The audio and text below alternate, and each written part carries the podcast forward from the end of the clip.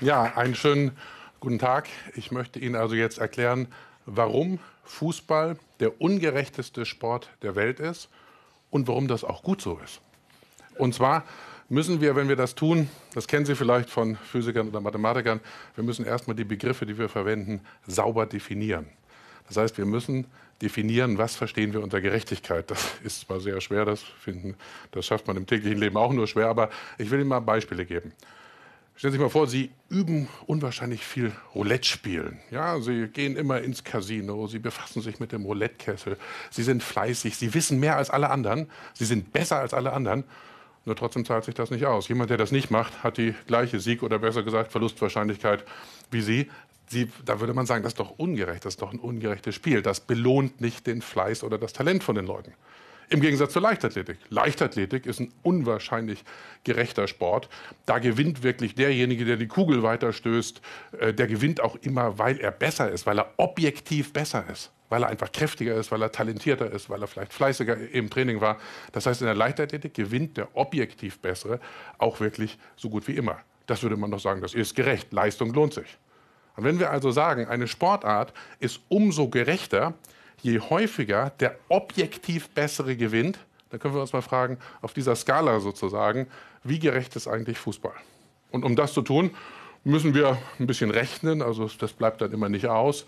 Wir müssen uns mal überlegen, wie können wir so eine Spielstärke einer Fußballmannschaft definieren. Das könnte man zum Beispiel machen, indem man sagt, eine Mannschaft ist stärker als eine andere Mannschaft, wenn die Wahrscheinlichkeit, das nächste Tor zu schießen, größer ist. Das klingt eigentlich vernünftig, das ist relativ einfach. Also wäre eine Mannschaft doppelt so stark im Vergleich zu einer anderen Mannschaft, wenn die Wahrscheinlichkeit, das nächste Tor zu schießen, doppelt so groß ist. Hört sich vernünftig an. Und wenn wir uns jetzt fragen, mit welcher Wahrscheinlichkeit gewinnt trotzdem das nur halb so gute Team noch am Ende das Fußballspiel, dann kommt für Fußball raus, die Wahrscheinlichkeit ist 26 Prozent. 26 Prozent, das ist hoch. Sie müssen bedenken, die Mannschaft ist objektiv nur halb so gut. Warum? Man kann sich das ausrechnen, nämlich als Funktion der gesamten Zahl der Tore, die fallen. Und beim Fußball fallen im Durchschnitt nur drei Tore. Und dann kommen die 26 Prozent raus. Man könnte jetzt sagen, gut, beim Fußball, wir könnten ja einfach die Regeln ändern. Abseits abschaffen, wir könnten die Tore größer machen. Tore sind doch ganz toll, wollen wir alle sehen. Ja, neun Tore im Durchschnitt könnten wir zum Beispiel haben. Dann würde die Wahrscheinlichkeit, die ich Ihnen eben berechnet habe, sich mehr als halbieren. Da würde man sagen, super, das Spiel wird gerechter, weil die objektiv doppelt so gute Mannschaft ja dann auch wirklich viel häufiger gewinnt. Aber das Spiel wird natürlich auch uninteressanter. Ja, Sepp Herberger hat mal Folgendes gesagt. Die Leute gehen zum Fußball, weil sie nicht wissen, wie es ausgeht. Ein hochintelligenter Satz. Und sie wissen nicht, wie es ausgeht, weil so wenig Tore fallen, nicht weil so viele fallen. Weil so wenig im Schnitt fallen. Je länger ich darüber nachdenke, desto mehr entwickle ich mich fast schon zu einem Feind von Toren. Und Sie haben bisher auch immer gedacht, Tore sind doch toll. Ja, ein paar schon, aber nicht zu viele. Ich kann Ihnen mal zeigen, was passiert, wenn zu viele Tore fallen. Handball ist eine Sportart, in der im Durchschnitt 60 Tore fallen. Haben Sie schon mal gehört, dass im Handball ein Drittligist gegen einen Bundesligisten im Pokal gewonnen hat? Nee. Auch ein Zweitligist nicht. Selbst eine Mannschaft aus dem unteren Tabellendrittel gewinnt in der Regel nicht gegen eine Mannschaft aus dem oberen Tabellendrittel. Denn wenn 60 Tore im Schnitt fallen, gewinnt im Schnitt immer die bessere Mannschaft. Da können Sie durch Zufall mal 3-0 führen. Die bessere Mannschaft setzt sich durch. Beim Fußball haben Sie das im Pokal eigentlich immer, dass man Viertligist sogar gegen den Erstligisten gewinnt. Diese Überraschung, dieses Überraschungsmoment, was der Fußball bietet, ist dem geschuldet, dass es nur so wenig Tore gibt. Das ist der wesentliche Punkt. Ich kann Ihnen ein anderes Beispiel bringen werden Sie es noch deutlicher sehen. Der wesentliche Unterschied zwischen Frauenfußball und Männerfußball ist der, dass im Frauenfußball viel mehr Tore fallen. Und jetzt wissen Sie, warum der Frauenfußball uninteressanter ist als der Männerfußball. Denn da sind die Ergebnisse von vornherein vorhersagbarer. Wir haben uns auch ausgerechnet, äh, dass man das auch abstellen könnte, indem man einfach, das kann man wirklich ausrechnen, man müsste einfach im Frauenfußball eine Spielerin mehr aufs Spielfeld schicken. Und das liegt daran, weil die Frauen nicht ganz so schnell sind wie die Männer. Deswegen sind die Räume zu groß und deswegen können sich bessere Spielerinnen einfach viel stärker dort durchsetzen. Man könnte das wirklich beseitigen und den Frauenfußball genauso interessant machen. Macht man aus irgendwelchen Gründen nicht. Aber Sie sehen, es hat sozusagen ganz tiefe Auswirkungen, diese Zufälligkeit und auch diese, diese Gerechtigkeit im, im Spiel. Wir wollen gar keinen gerechten Fußball haben. Ja, ich will doch gar nicht genau wissen, ob der Ball im Tor war oder nicht. Wenn der Schiedsrichter das sagt, dann, dann stimmt das. Wenn nicht, dann ist es nicht so. Denn auch diese zusätzlichen Unsicherheiten durch den Schiedsrichter sorgen dafür, dass das Spiel zufälliger wird. Und Sie wissen jetzt ja schon, Zufall ist gut. Zufall macht, macht, macht den Sport interessant, macht den Fußball interessant. Deswegen sollte man auf keinen Fall elektronische Hilfsmittel, Videobeweis oder sowas einführen. Dadurch werden nur die besseren Mannschaften noch besser. Die Mannschaften, die objektiv besser sind, für die ist Zufall natürlich Gift. Die wollen das nicht, das ist klar.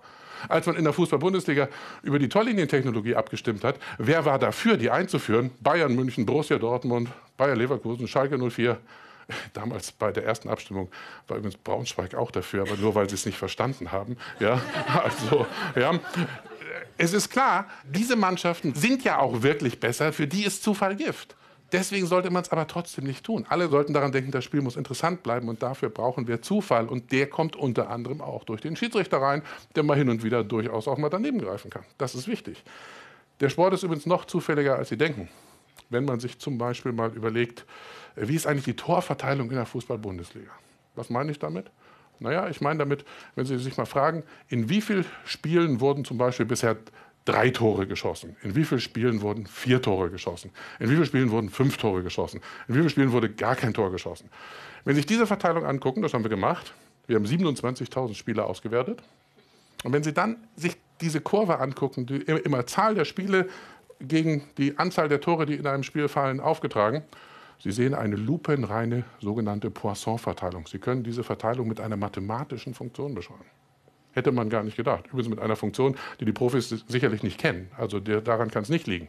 Das heißt, Fußball ist sogar ein noch zufälligerer Prozess, als wir denken. Im Wesentlichen sind das Würfel, die Sie in der Bundesliga austeilen können. Es ist nur, manche Mannschaft da, äh, darf ein bisschen häufiger würfeln. Ja? Das ist schon so. Also die sind schon unterschiedlich stark und dürfen die halt ein bisschen häufiger würfeln.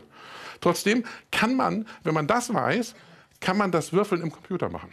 Und dann kann man eine Bundesliga-Tabelle generieren, indem man einfach 18 Mannschaften 34 Spieltage lang spielen lässt. Und man kann die jetzt objektiv gleich stark machen, indem man die einfach äh, mit der gleichen Wahrscheinlichkeitsverteilung spielen lässt.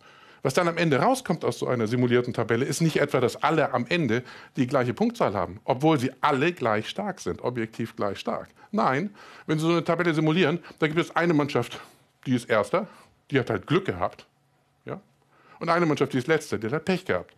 Wir wissen ja, dass die objektiv gleich stark sind. Ja. Und wenn Sie sich so eine Tabelle angucken, dann sehen Sie, dass zwischen dem ersten und dem letzten Platz ein Unterschied von 30 Punkten sind.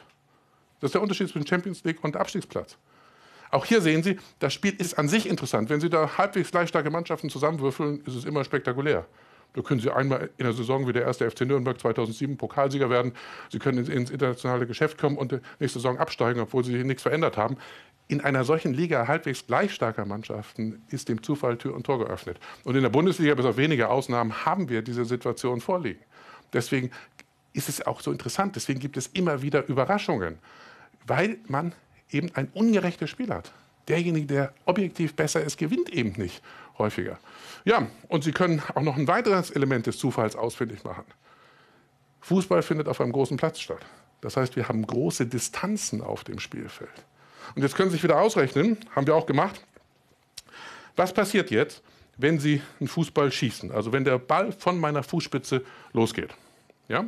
Wenn ich jetzt den Fußball nur um ein Kilometer pro Stunde anders schieße, mit einer anderen Anfangsgeschwindigkeit, wenn ich nur um ein Grad den Abschusswinkel verändere, dann habe ich nach 16 Metern bereits eine Streuung von 50 Zentimetern in der Höhe. Eine Latte hat zum Beispiel nur einen Durchmesser von 12 Zentimetern. Die kann ich also gar nicht aus 16 Metern gezielt treffen. Da kann mir kein Profi erzählen, dass er wirklich immer die Latte eines Fußballtors trifft. Ja, sie können gar nicht so gezielt spielen. Das ist beim Handball auch wieder anders. Da sind die Distanzen viel kleiner, deswegen ist das Spiel viel planbarer. Und deswegen setzen sich auch hier die objektiv Besseren einfach, einfach häufiger durch beim Handball. Ja, dieses Element des Zufalls, der große Platz, die weiten Strecken, leider haben das irgendwann die Mannschaften begriffen. Denn sie wissen auch, der heute erfolgreiche Fußball wird gespielt von den Mannschaften, die Kurzpass spielen. Barcelona hat das angefangen, Bayern München, Real Madrid, deutsche Nationalmannschaft. Das ist die Begründung für das Kurzpassspiel. Das Kurzballspiel eliminiert den Zufall. Und Sie wissen ja schon, Zufall ist Gift für die Guten. Das Kurzballspiel hat den Fußball gerechter gemacht und das wollen wir ja eigentlich nicht. Ja? Äh, das ist das eine, was man tun kann, um diese Zufallskomponente rauszunehmen. Um die andere Komponente, Zufallskomponente des Fußballs rauszunehmen, kann man die Regeln ändern. Also Torlinientechnologie, ja, das kann man tun. Die andere Komponente des Fußballspiels, die andere Zufallskomponente, das heißt, dass nur wenig Tore fallen, und dass in einer Tabelle mit gleich starken Mannschaften ich so eine riesige Möglichkeit habe, also 30 Punkte Unterschied habe, die können Sie nur durch einen anderen Effekt ausschalten. Durch Geld. Durch Geld. Sie kaufen sich einfach wirklich die allerbesten Spieler. Ja, und dann schalten Sie den Zufall aus.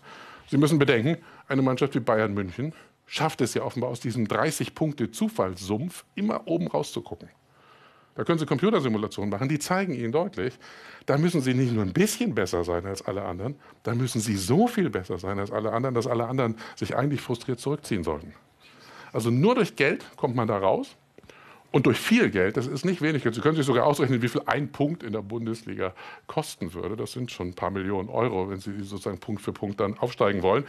Durch Geld können Sie das hinkriegen, indem Sie wirklich dann die allerbesten Spieler haben. Deswegen erleben wir es, dass der Fußball immer uninteressanter wird, weil diese Geldschere natürlich den Zufall aus dem Fußball eliminiert und Sie wissen schon, Zufall macht aber den Fußball interessant. Und deswegen äh, erleben wir gerade etwas, was nicht gut ist. Man müsste jetzt etwas tun dagegen, was man eigentlich in jeder amerikanischen Profiliga tut, um genau diesen Effekt zu vermeiden.